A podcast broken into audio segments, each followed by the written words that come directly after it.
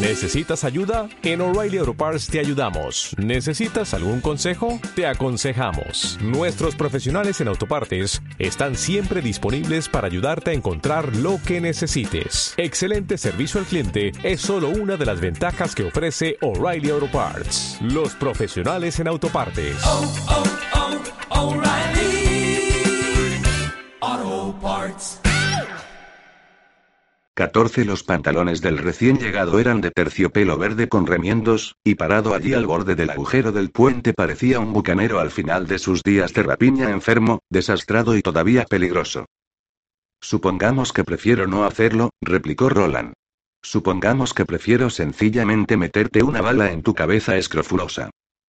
Entonces llegaré al infierno un poco antes que vosotros, justo a tiempo para abriros la puerta, respondió el hombre del pañuelo amarillo, y emitió una risita oxidada. Agitó la mano que sostenía en el aire. Para mí es todo la misma prosodía. Me da igual una cosa que otra. Roland pensó que probablemente era verdad. A juzgar por el aspecto del desconocido, no parecía quedarle más de un año de vida, como mucho, y los últimos meses de ese año seguramente serían muy desagradables. Las llagas supurantes que le comían la cara no tenían nada que ver con la radiación. A menos que Roland anduviera muy desencaminado, aquel hombre se hallaba en las últimas fases de lo que los médicos llamaman mandus, y los profanos, flores de puta.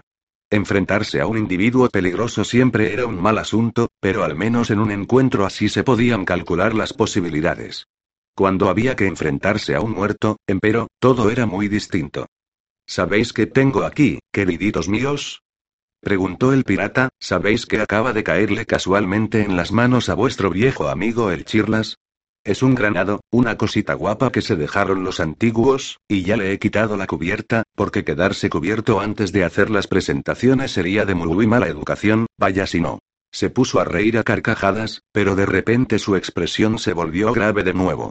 La jocosidad desapareció al instante, como si hubieran accionado un conmutador en su cerebro degenerado. Ahora, querido, lo único que sujeta la aguja es mi dedo. Si me matas, habrá una explosión muy, grande. Tú y el chocho de mona que llevas a la espalda quedaréis vaporizados. El pimpollo también, creo yo. El jovenzuelo que tienes detrás y que me está apuntando con una pistola de juguete quizás salga con vida, pero solo hasta chocar con el agua, y lo que es chocar, chocaría, porque hace 40 años que el puente se aguanta por los pelos, y solo le hace falta un empujoncito para hundirse en el río. Así que, ¿quieres guardar el hierro o prefieres que nos vayamos juntos al infierno en el mismo carretón? Roland sopesó brevemente la posibilidad de arrancarle de la mano con un disparo bien dirigido a aquel objeto que llamaba granado, pero vio con qué fuerza lo agarraba y enfundó el revólver. Ah, bien. exclamó el Chirlas, alegre de nuevo, nada más verte he sabido que eras un punto de primera. Vaya si no. ¿Qué quieres? le preguntó Roland, aunque ya creía conocer la respuesta. El Chirlas alzó la mano libre y señaló a Jaque con un dedo mugriento. El pimpollo. Dame el pimpollo y los demás tenéis vía libre. Vete a la mierda. Saltó Susana al instante. ¿Por qué no? El pirata soltó otra risotada. Dame un trozo de espejo y me la saco aquí mismo y se la meto. ¿Por qué no? ¿Para lo que me sirve ya? Ni siquiera puedo echar una meadita sin que me suba la quemadura hasta lo alto de la calaboza. Sus ojos, que eran de un gris extrañamente sereno, no se apartaban de la cara de Roland. ¿Tú qué dices, compañero del alma? ¿Qué nos pasará a los demás si te entrego al chico? Nada. Que podréis seguir vuestro camino sin que volvamos a molestaros, replicó con presteza el hombre del pañuelo amarillo en la cabeza. En eso tenéis la palabra del señor Tic Tac. De sus labios a mis labios y a vuestros oídos, vaya si no, y el Tic Tac también es un punto de primera, que cuando da su palabra ya no la rompe. No prometo ni digo nada de los pubis con que podáis encontraros, pero los grises del señor Tic Tac no os crearán problemas. ¿Qué coño estás diciendo, Roland? rugió Eddie. No estarás pensando en hacerlo, ¿verdad? Roland no miró a Jaque y sus labios no se movieron cuando murmuró. Cumpliré mi promesa. Sí.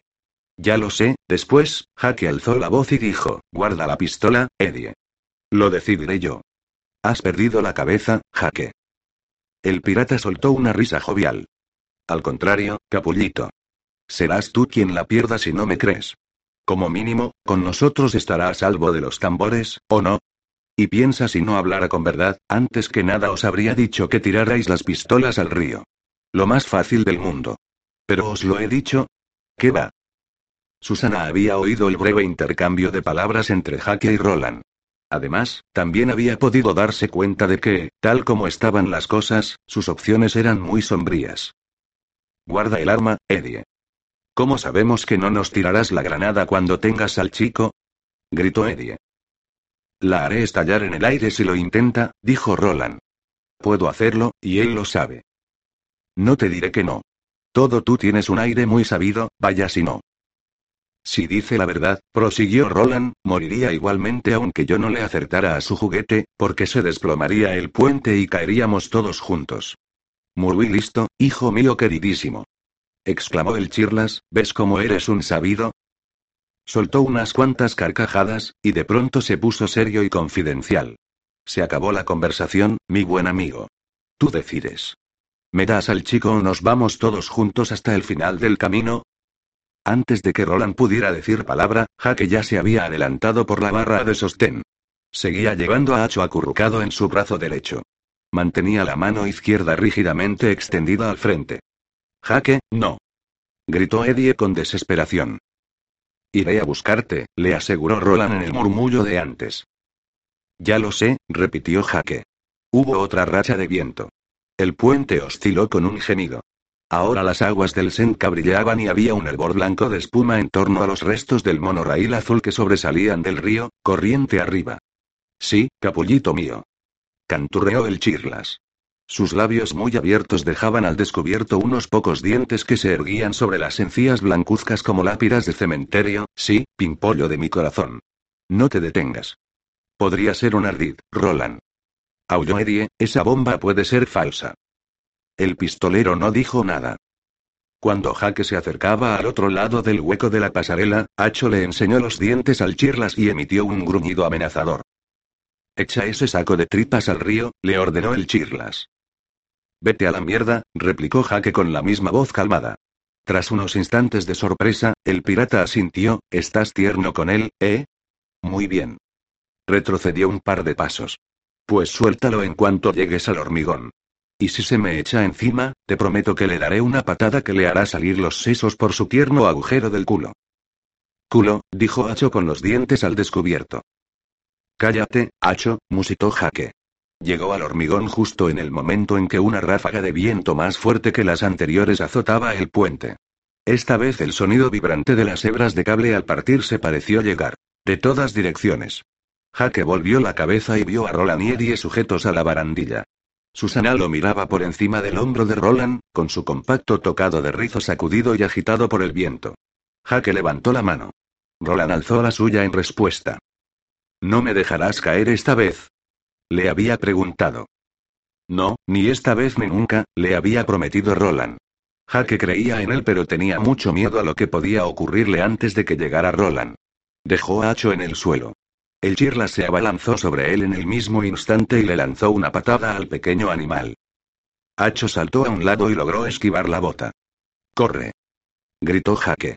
Hacho obedeció y salió corriendo hacia el extremo del puente que daba a la ciudad de Luz, la cabeza agacha, desviándose hacia los lados para evitar los agujeros, saltando sobre las grietas del pavimento. No volvió la vista atrás. Un instante después, el Chirlas le había pasado un brazo por el cuello a Jaque. Apestaba a mugre y a carne en descomposición, y los dos olores se combinaban para crear un profundo hedor denso y costroso. A Jaque le hizo basquear. El pirata apretó la entrepierna contra las nalgas de Jaque. A lo mejor no estoy tan en las últimas como pensaba. ¿No dicen que la juventud es el vino que embriaga a los viejos? Nos acostaremos un ratito, ¿verdad que sí, mi dulce pimpollito? Sí, nos acostaremos un ratito tú y yo que hará cantar a los ángeles. Oh, Dios, pensó Jaque. El Chirlas alzó de nuevo la voz. Ahora nos vamos, mi correoso amigo. Tenemos grandes cosas que hacer y grandes personajes que visitar, vaya si no, pero cumplo mi palabra. En cuanto a vosotros, os quedaréis ahí donde estáis durante unos buenos 15 minutos, si sois listos. Como vea que alguien se mueve, nos vamos todos a montar en la bonita. ¿Entendido? Sí, contestó Roland. ¿Estás convencido de que no tengo nada que perder? Sí, pues muy bien. Vamos, muévete, chico. El Chirlas le apretó el cuello a Jaque hasta casi cortarle la respiración. Al mismo tiempo, tiró de él hacia atrás. Retrocedieron así, de cara al agujero donde estaban Roland con Susana a la espalda y Eddie un poco más atrás, sosteniendo a una ruger que el Chirlas había llamado una pistola de juguete. Jaque notaba el aliento del Chirlas sobre su oído en una serie de varadas breves y calurosas. Peor aún, lo olía. No intentes nada, siseó el Chirlas, o te arrancaré los colgajos y te los meteré por el calicatas. Y sería lamentable perderlos antes de haber tenido ocasión de usarlos, ¿no crees? Muy triste, realmente. Llegaron al final del puente. Jaque se puso en tensión, temiendo que el Chirlas arrojara la granada a pesar de sus promesas, pero no lo hizo, al menos no inmediatamente. Siguió tirando de jaque por un estrecho pasaje entre dos pequeñas estructuras que probablemente en otro tiempo habían servido como cabinas de peaje. Más allá, los almacenes de ladrillo se alzaban ominosos como las galerías de una cárcel. Ahora, capullito, voy a soltarte del cuello, pues si no, ¿cómo ibas a correr sin respirar? Pero te cogeré del brazo, y si no corres como el viento te juro que te lo arrancaré y lo usaré como porra para romperte la cabeza. ¿Entendido? El chico asintió y de pronto sintió desaparecer aquella terrible y asfixiante presión sobre la tráquea. Y en cuanto desapareció la presión, Jaque volvió a cobrar conciencia de la mano la notaba caliente, inflamada y llena de fuego. Entonces Echirlas le agarró el bíceps con dedos como flejes de acero y se olvidó otra vez de la mano. Cuchi cuchi. Gritó el Chirlas en un falsete grotescamente jovial, y agitó la mano de la granada hacia los otros, adiós, queridos. E inmediatamente le gruñó a Jaque, y ahora corre, pimpollín putañero. Corre. Al mismo tiempo le dio un tirón que le hizo girar en redondo y le obligó a salir corriendo. Los dos bajaron a la carrera por una rampa en curva que conducía al nivel de la calle. El primer pensamiento que se le ocurrió confusamente a Jaque fue que así se vería la avenida de Ash River dos o trescientos años después de que una misteriosa peste cerebral hubiese exterminado a toda la gente cuerda del mundo. Las aceras estaban bordeadas a intervalos por viejos montones de chatarra oxidada que sin duda en otro tiempo habían sido automóviles.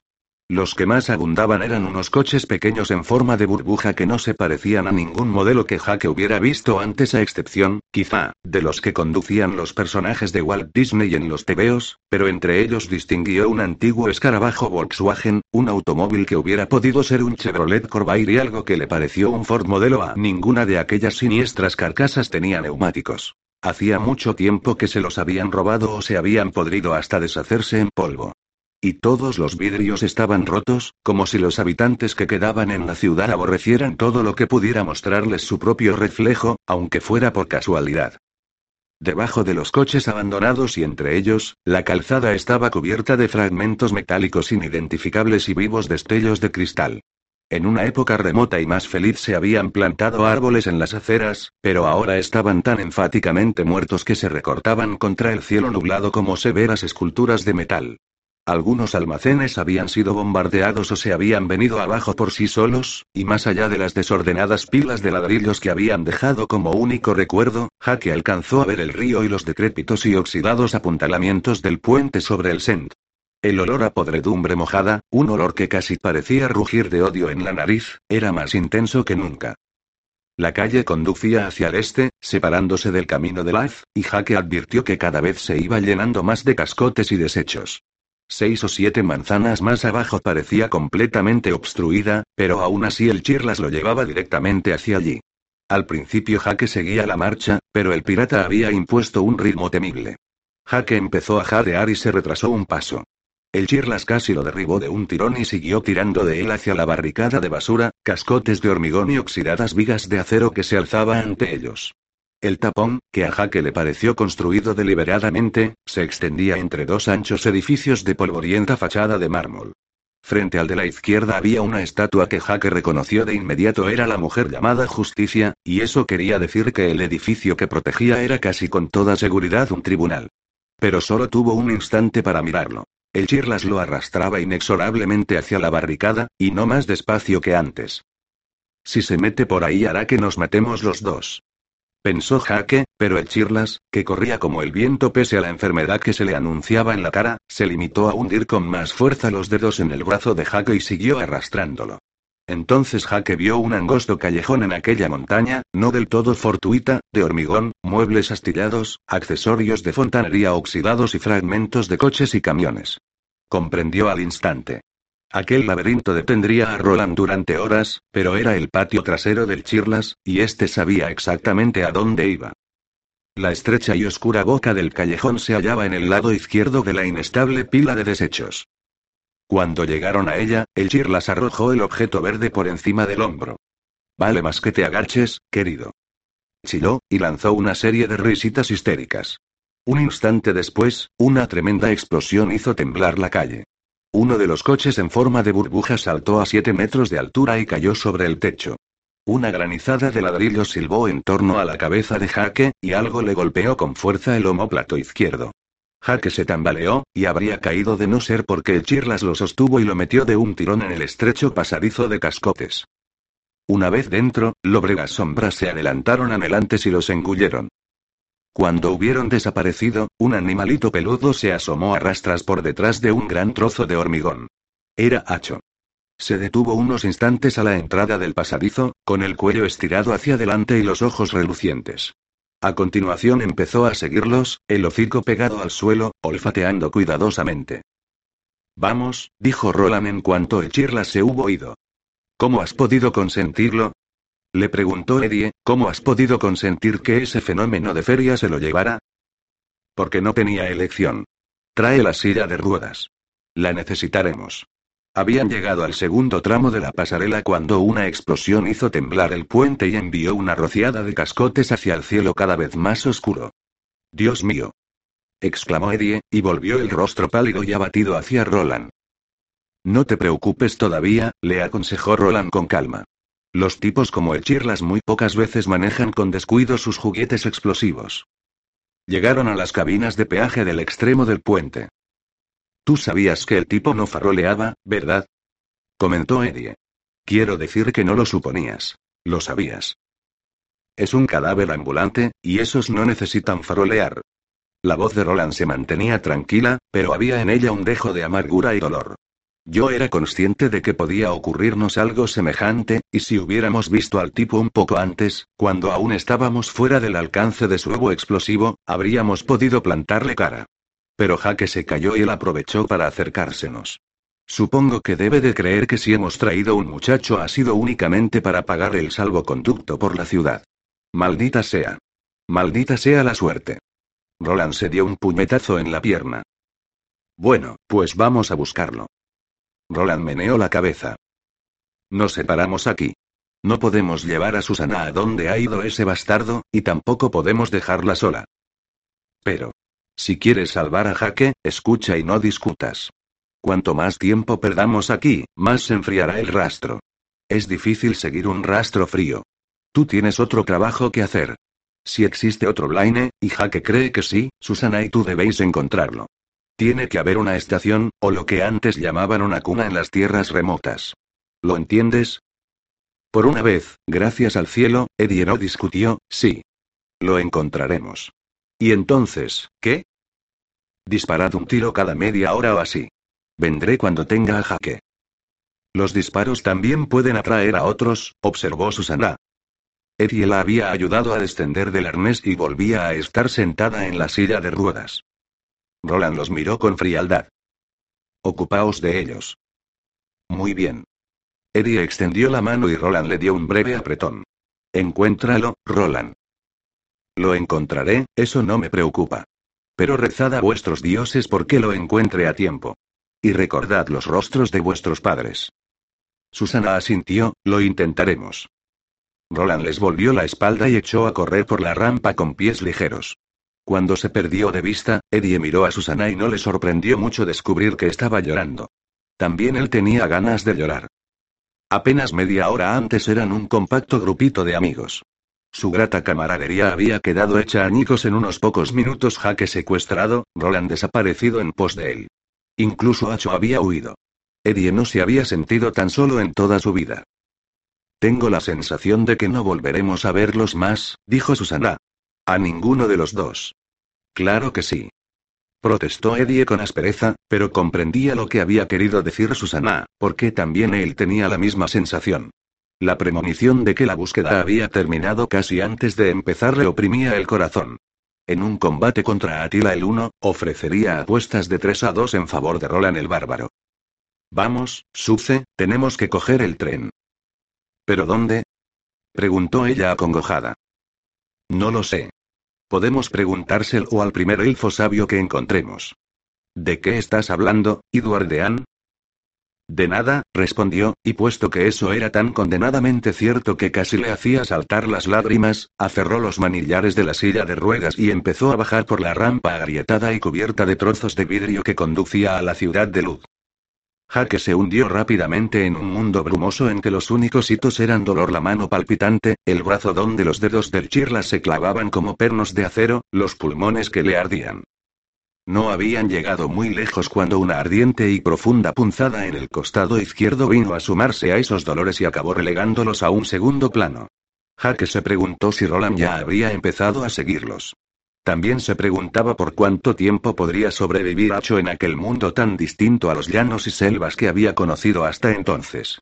De pronto Echirlas le pegó un puñetazo en la cara que le hizo sangrar la nariz, y el pensamiento se disolvió en un rojo baño de dolor. Venga, cabroncete. Mueve ese culo tan dulce. Corro todo lo que puedo, jadeó Jaque, y consiguió esquivar por los pelos una gruesa astilla de vidrio que sobresalía del muro de cascotes como un diente largo y transparente. Conviene que no sea cierto, porque si es verdad te dejaré frío de un golpe y te arrastraré por los pelos. Y ahora muévete, cabroncete. Jaque se obligó, no sabía cómo, a correr más deprisa. Había entrado en el pasaje con la idea de que no tardarían en volver a salir a la avenida, pero, muy a su pesar, empezaba a darse cuenta de que eso no iba a suceder. Aquello era más que un pasaje. Era una ruta camuflada y fortificada que se internaba cada vez más profundamente en el territorio de los grises. Los altos e inestables muros que se cernían sobre ellos estaban construidos con un exótico surtido de materiales coches parcial o totalmente aplastados por las masas de granito y acero colocadas sobre ellos. Columnas de mármol. Máquinas industriales desconocidas que estaban rojas de óxido allí donde no estaban todavía negras de grasa. Un pez de cromo y cristal, grande como un avión particular, con una críptica palabra de la alta lengua, deleite cuidadosamente grabada en el escamoso y refulgente flanco. Cadenas entrecruzadas, cada eslabón tan grande como la cabeza de jaque, envolviendo demenciales amasijos de muebles que parecían sostenerse sobre ellos en tan precario equilibrio como los elefantes de circo en sus minúsculas plataformas de acero. Llegaron a un punto en que este sendero lunático se bifurcaba, y Echirlas eligió sin vacilar el ramal de la izquierda. Un poco más allá, otros tres pasadizos, tan angostos que casi eran túneles, se ramificaban en diversas direcciones. Esta vez el Chirlas eligió el desvío de la derecha. Este nuevo camino, que parecía formado por pilas de cajas medio podridas y enormes bloques de papel viejo, papel que quizás en otro tiempo había sido libros o revistas, era demasiado estrecho para caminar juntos. El Chirlas dio un empujón a Jaque para que pasara adelante y empezó a pegarle implacablemente en la espalda para que corriera más deprisa. Así debe de sentirse una res cuando la hacen bajar por la canaleja del matadero, pensó Jaque, e hizo el voto de que si salía de allí con vida nunca más volvería a comer carne. Corre, mi chochín de nene. Corre. Jaque no tardó en perder la cuenta de las vueltas y revueltas que daban, y a medida que el Chirlas lo introducía más y más profundamente en aquella maraña de acero retorcido, muebles rotos y máquinas desechadas, empezó a abandonar toda esperanza de rescate. Ni siquiera Roland podría encontrarlo allí. Si el pistolero lo intentaba, se perdería él también y vagaría hasta morir por las sendas obstruidas de aquel mundo de pesadilla. El camino iba ahora cuesta abajo, y las paredes de papel aplastado se habían convertido en baluartes de archivadores, amasijos de máquinas calculadoras y montones de material informático. Era como avanzar por una especie de almacén de componentes eléctricos salido de una pesadilla. Durante casi un minuto, la pared que se alzaba a la izquierda de Jaque le pareció compuesta exclusivamente de televisores y monitores de vídeo apilados de cualquier manera. Las pantallas lo contemplaban como los ojos vidriosos de los muertos. Y mientras el pavimento que tenían bajo los pies seguía descendiendo, Jaque se dio cuenta de que realmente se hallaban en un túnel. Por arriba, la franja de cielo nublado se había ido estrechando hasta convertirse en una cinta, la cinta en un cordón y el cordón en un hilo. Estaban en un submundo tenebroso, escabulléndose como ratas por un gigantesco basurero. ¿Y si se nos cae todo encima? Se preguntó Jaque, pero en su presente estado de agotamiento dolorido, esta posibilidad no le asustaba mucho. Si se le hundía el techo encima, al menos podría descansar. El Chirlas lo conducía como un campesino a una mula, golpeándole el hombro izquierdo para indicar un giro a la izquierda y el derecho en los desvíos a la derecha. Cuando había que seguir recto, le pegaba en el cogote. Jaque trató de esquivar un pedazo de tubo que sobresalía del muro, pero no lo consiguió del todo. La canquería le golpeó en la cadera y lo mandó rebotado, agitando desválido los brazos, hacia la pared opuesta del angosto corredor, con un rugido de cristales y tablas astilladas. El Chirlas lo retuvo y de un nuevo empujón lo envió en la dirección adecuada. Corre, torpe. ¿Es que no sabes correr? Si no fuera por el señor Tic Tac, te enculaba aquí mismo y te rajaba el cuello mientras tanto, vaya si no. Jaque corría en un ofuscamiento rojo en el que solo había dolor y el frecuente repicar de los puñetazos que el Chirlas le descargaba en los hombros y la cabeza. Finalmente, cuando estaba seguro de que ya no podía seguir corriendo, el Chirlas lo cogió del cuello y le hizo parar con un tirón tan brusco que Jaque chocó contra su cuerpo con un grito estrangulado. Ahora viene un pasito delicado. Le explicó el Chirlas, jadeante pero jovial. Mira justo enfrente y verás dos alambres que se cruzan en X cerca del suelo. ¿Los ves? Al principio Jaque no los vio. Estaba muy oscuro allí. A la izquierda había montones de enormes calderas de cobre, y a la derecha pilas de bombonas de acero semejantes a las que utilizaban los submarinistas. Jaque pensó que bastaría un soplido un poco fuerte para hacerlas caer en avalancha. Se enjugó el sudor de los ojos, apartando los mechones de cabello, y procuró no imaginar qué aspecto tendría con unas 16 toneladas de bombonas por encima. Entornó los párpados y miró en la dirección que Chirlas señalaba. Sí, podía distinguir, a duras penas, dos finas líneas plateadas que parecían cuerdas de banjo o de guitarra. Descendían desde las paredes opuestas del pasaje y se cruzaban a unos 50 centímetros del suelo. Pasa a rastras por debajo, mi corazón. Y con muchísimo cuidado, porque como hagas vibrar siquiera uno de esos alambres, la mitad de la basura de acero y cemento de esta ciudad te caerá encima de esa preciosa cabecita. Y de la mía también, pero no creo que eso te preocupe demasiado, ¿verdad? Arrastras. Jaque se quitó la mochila con un movimiento circular de los hombros, se tendió y empezó a empujarla por delante suyo. Mientras se arrastraba cautelosamente bajo los alambres en tensión, descubrió que, después de todo, aún quería vivir un poco más. Tenía la sensación de percibir físicamente todas aquellas toneladas de chatarra cuidadosamente equilibrada, impacientes por caer sobre él. Seguramente estos alambres sostienen en su lugar un par de piedras clave, pensó. Si se rompe uno de ellos cenizas, cenizas, todos nos vamos. Rozó uno de los hilos, y algo crujió mucho más arriba. Cuidado, capullito. Casi gimió el chirlas, muchísimo cuidado. Jaque avanzó bajo los alambres cruzados, impulsándose con pies y codos. El cabello, maloliente y apelmazado por el sudor, volvió a caerle sobre los ojos, pero no se atrevió a apartarlo. Ya has pasado, gruñó el Chirlas por fin, y se deslizó bajo los alambres disparadores con la facilidad de una larga práctica. Tan pronto hubo cruzado, se puso en pie y se apoderó de la mochila de Jaque antes de que éste pudiera echársela. De nuevo a la espalda. ¿Qué llevas aquí, capullito? Preguntó mientras desabrochaba las correas, y echó un vistazo al interior. ¿Hay algún regalito para tu viejo compañero? Porque al bueno del Chirlas le encantan los regalos, vaya si no. Lo único que hay. La mano del Chirlas salió disparada y cruzó la cara de Jaque con un enérgico bofetón que hizo saltar una rociada de espuma sanguinolenta de la nariz del muchacho. ¿Por qué lo has hecho? exclamó Jaque, dolorido e indignado. Por decirme lo que yo mismo puedo ver con estos ojos de mierda.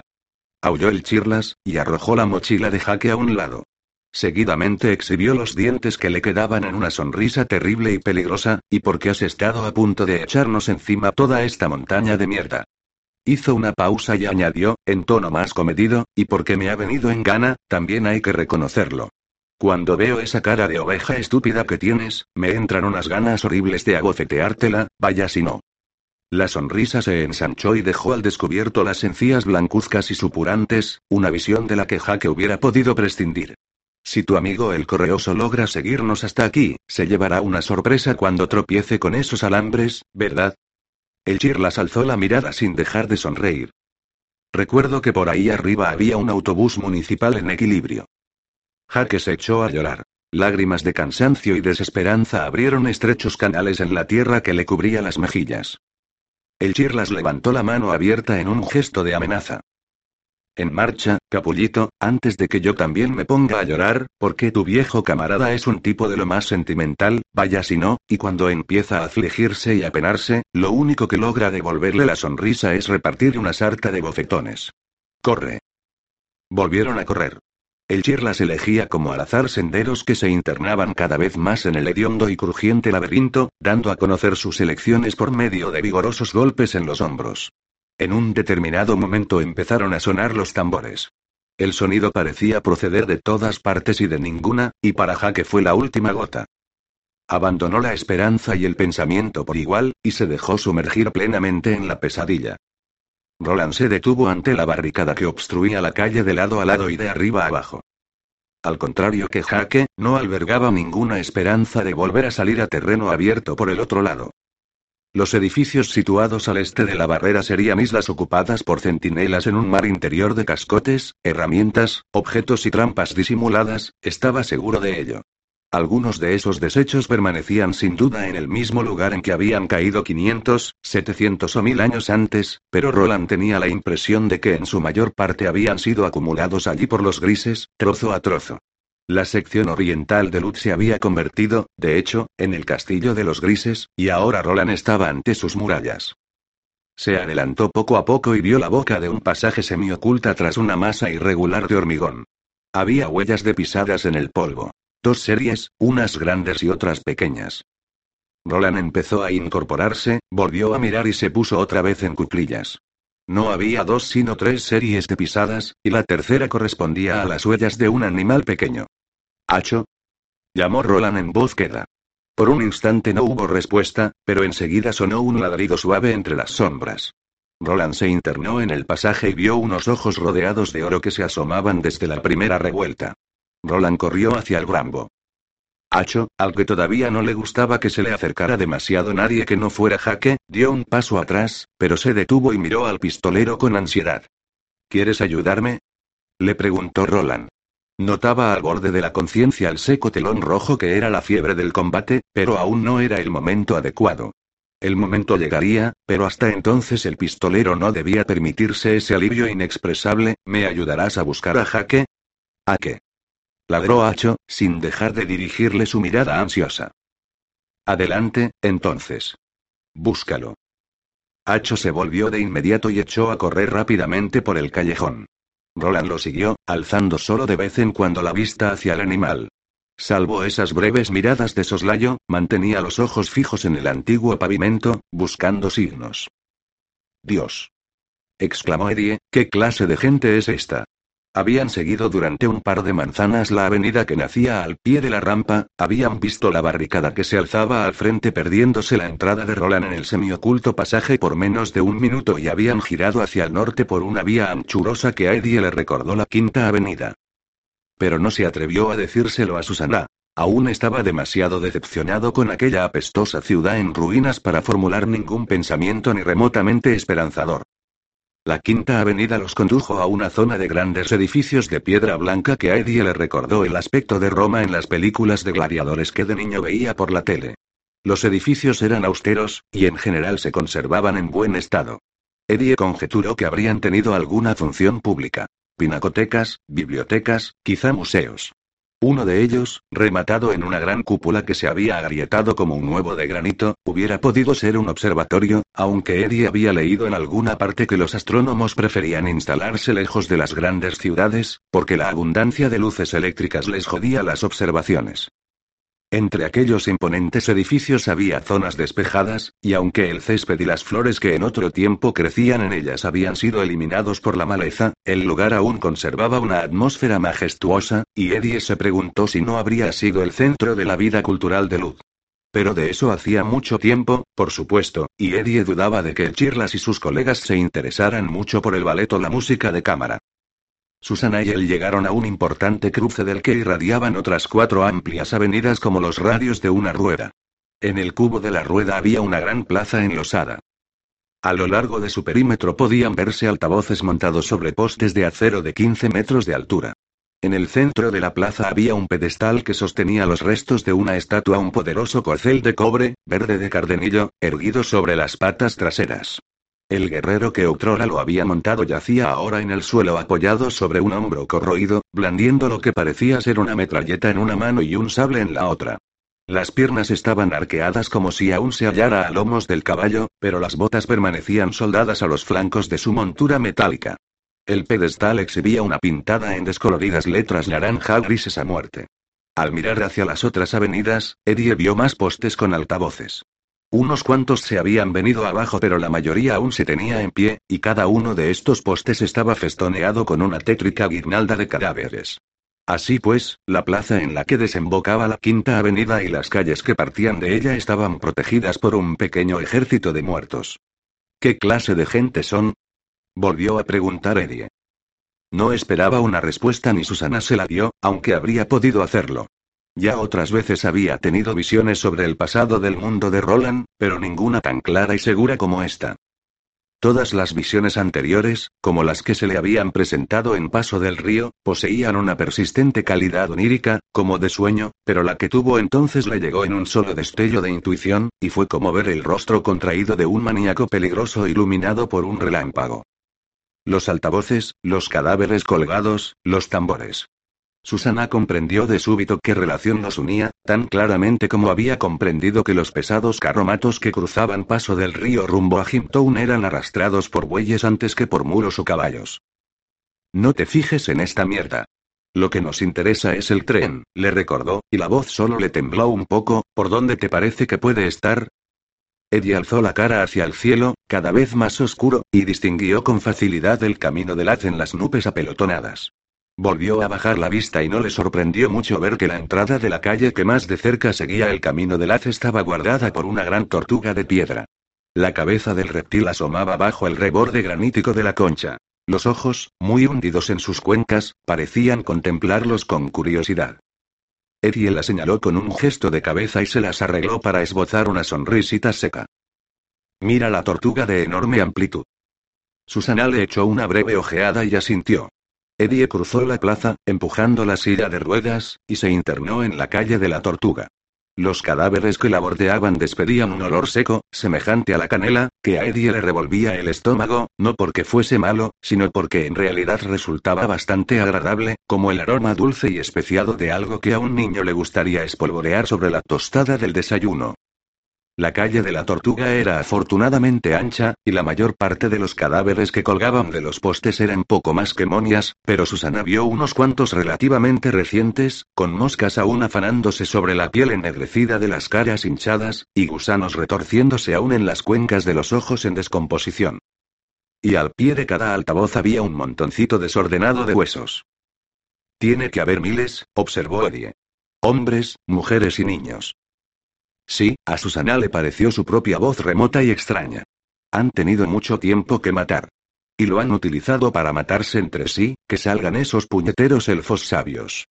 Exclamó Eddie, y la risotada que lanzó a continuación sonó sospechosamente como un sollozo.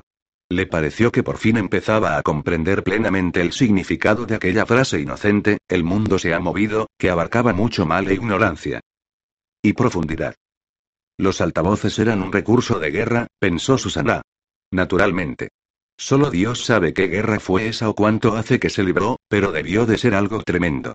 Los gobernantes de Lud utilizaban los altavoces para difundir sus mensajes por toda la ciudad desde un centro de mando a prueba de bombas, un búnker como el que sirvió de refugio a Hitler y su Estado Mayor al final de la Segunda Guerra Mundial.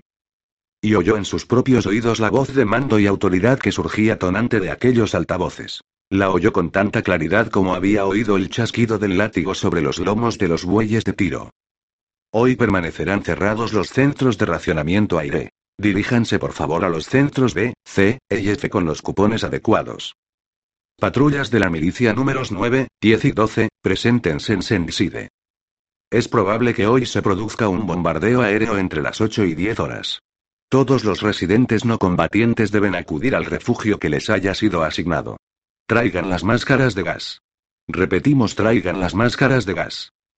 mensajes y advertencias, sí, y una versión especial de los hechos, una versión militante y propagandística que George Orwell habría denominado doble lenguaje.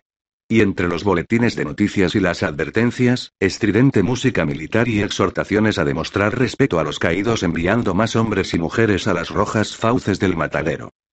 Y luego había terminado la guerra y se había hecho el silencio por un tiempo.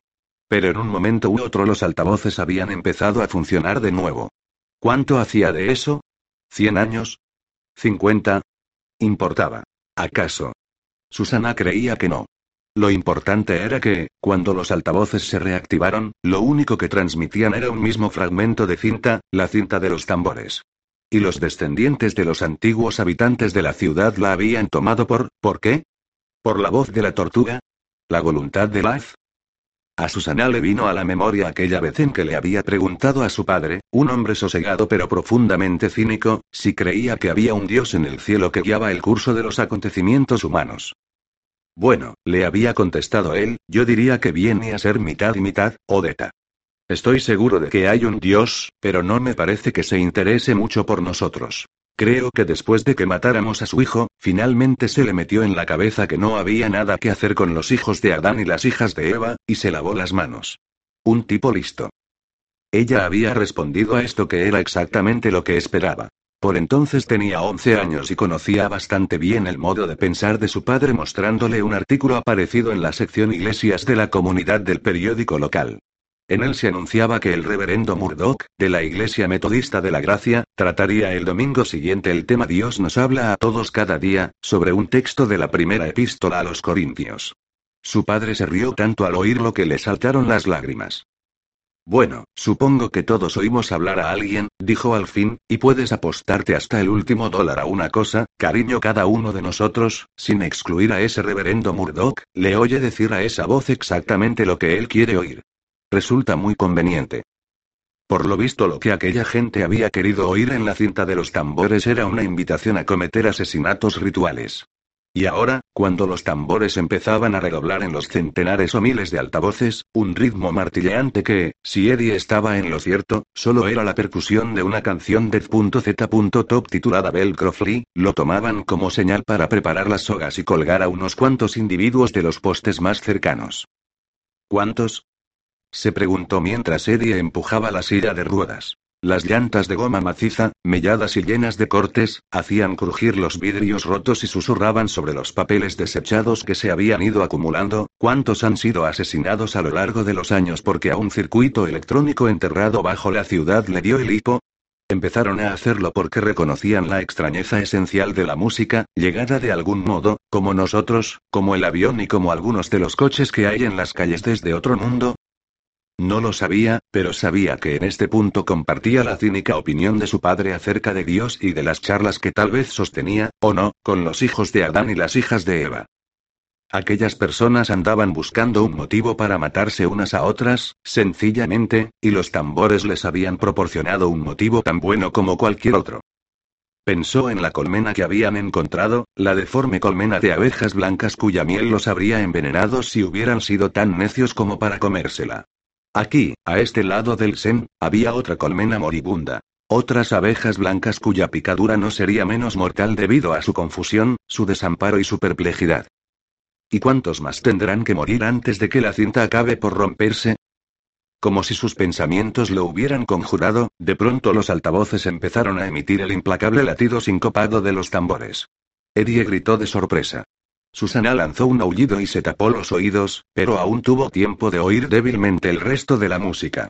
La pista o las pistas que fueron acalladas decenios antes, cuando alguien probablemente sin darse cuenta desplazó el control de balance hacia un extremo y apagó las guitarras y la voz. Eddie seguía conduciéndola por la calle de la Tortuga y el camino de Laz, intentando mirar en todas direcciones a la vez y esforzándose en no percibir el olor de putrefacción. Gracias a Dios que hay viento, pensó. Empezó a empujar la silla más deprisa, atento a los huecos herbosos entre edificio y edificio que permitían contemplar un airoso tramo de monorraíl elevado. Quería abandonar aquel interminable pasillo de muertos. Al aspirar una nueva bocanada de aquel olor dulzón a canela, le pareció que en su vida no había querido algo, con tanta intensidad. El ofuscamiento de Jaque se quebró bruscamente cuando el Chirlas lo cogió del cuello y tiró con toda la energía de un jinete cruel decidido a frenar un caballo al galope. El Chirlas extendió al mismo tiempo una pierna para hacerle la zancadilla, y Jaque cayó de espaldas. Su cabeza chocó contra el pavimento, y por unos instantes se apagaron todas las luces. El Chirlas lo cogió sin contemplaciones del labio inferior y tiró de él con fuerza. Jaque lanzó un grito y se incorporó como una exhalación hasta quedar sentado, lanzando puñetazos a ciegas. El Chirlas esquivó los golpes sin dificultad, le pasó la otra mano bajo la axila y lo alzó de un tirón. Jaque quedó en pie, tambaleándose como un borracho.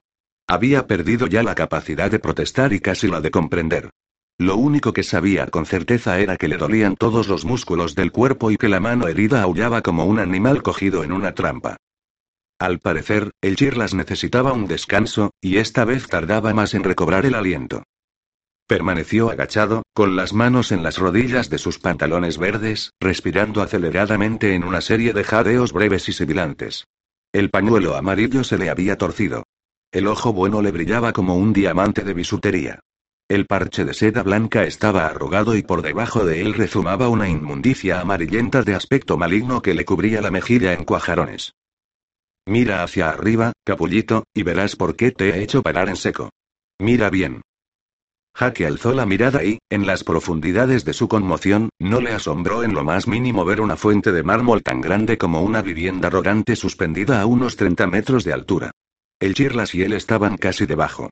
La fuente se sostenía colgada de dos cables oxidados, casi completamente, ocultos tras enormes e inestables montones de bancos de iglesia. Incluso en su estado de confusión, Jaque se dio cuenta de que aquellos cables se hallaban más peligrosamente deshilachados que las péndolas que quedaban en el puente. ¿Has visto?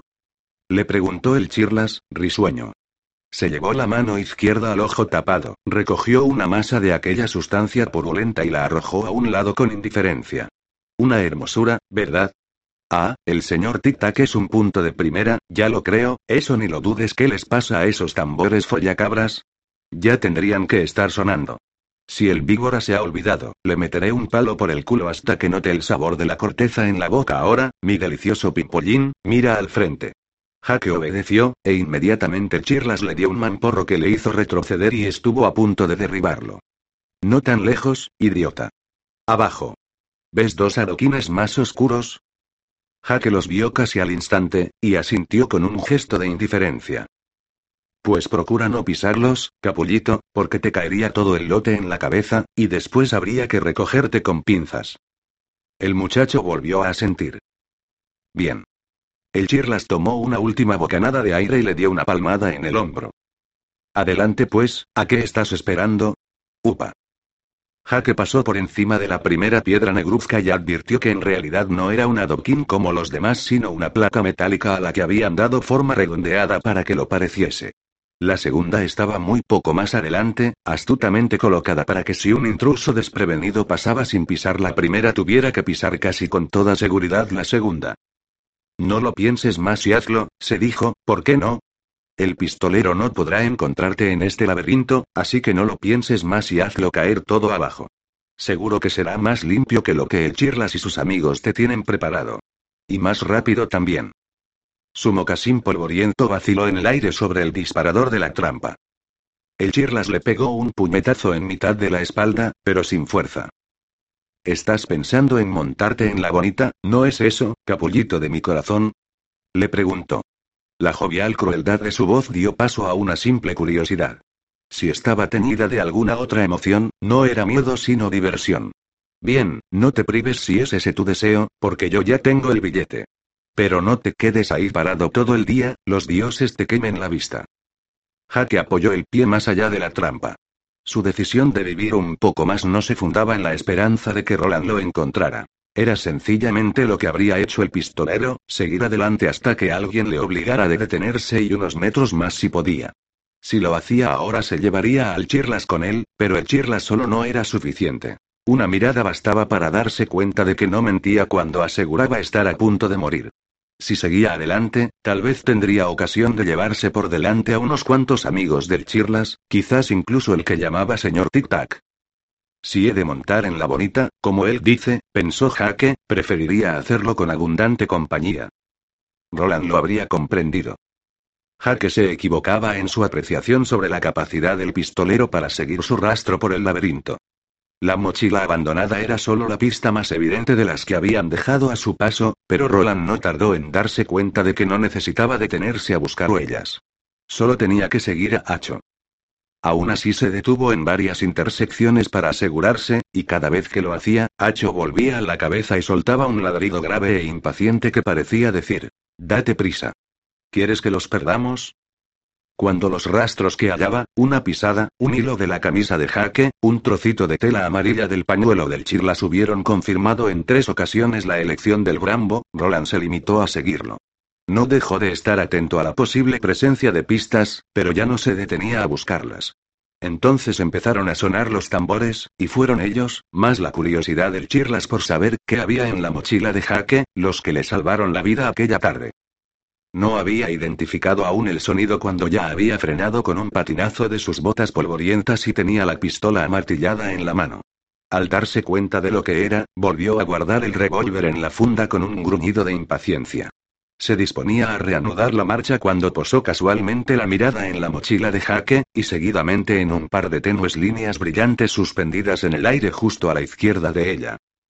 Roland entornó los párpados y distinguió dos alambres muy finos que se cruzaban a la altura de la rodilla a menos de un metro de donde él se había detenido.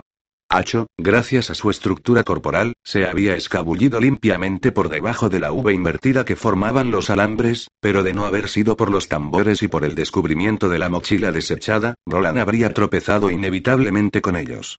A medida que sus ojos movían hacia arriba, recorriendo los montones de chatarra que se alzaban, no del todo al azar, a ambos lados del pasaje, Roland fue apretando los labios.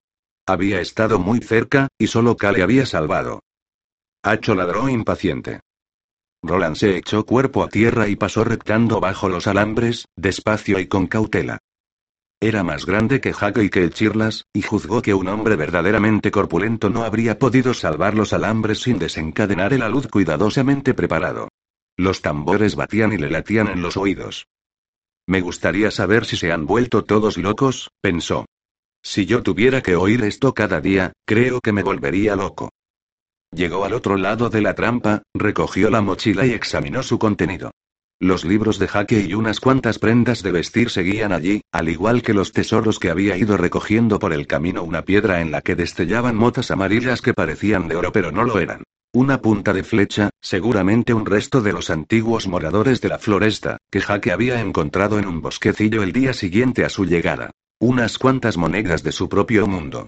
Las gafas de sol de su padre y algunas otras cosas que solo un muchacho aún no llegado a la adolescencia podría amar y comprender realmente.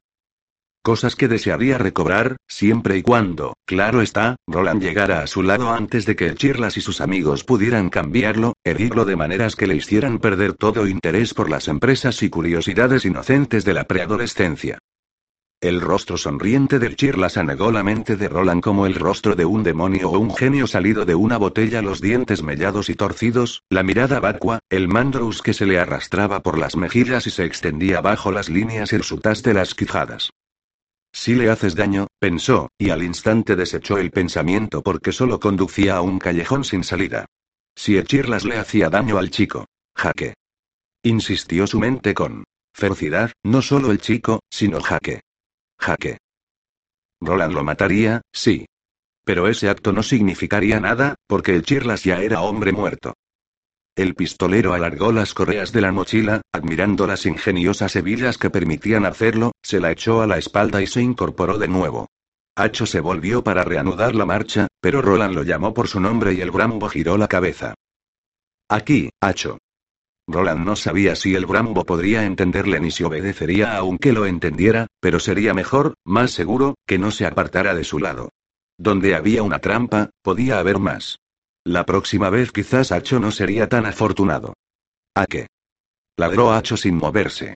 Fue un ladrido enérgico, pero Roland pensó que los ojos del Brambo revelaban mejor la verdad de lo que sentía estaban oscuros de miedo. Sí, pero hay peligro, dijo Roland. Aquí, Hacho. En la parte del laberinto que ya habían cruzado sonó un golpe sordo debido a la caída de algo pesado, probablemente algo desalojado de su lugar por la agresiva vibración de los tambores. Roland alcanzaba a ver aquí y allí algunos postes de los altavoces, irguiéndose sobre los desechos como extraños animales de cuello largo. Hacho trotó hacia él y alzó la mirada, jadeante. No te alejes. ¿A qué? ¿A qué a qué? Sí. Jaque. Echó a correr de nuevo y Hacho corrió a sus talones, tan dócil como cualquier perro que Roland hubiera visto en su vida.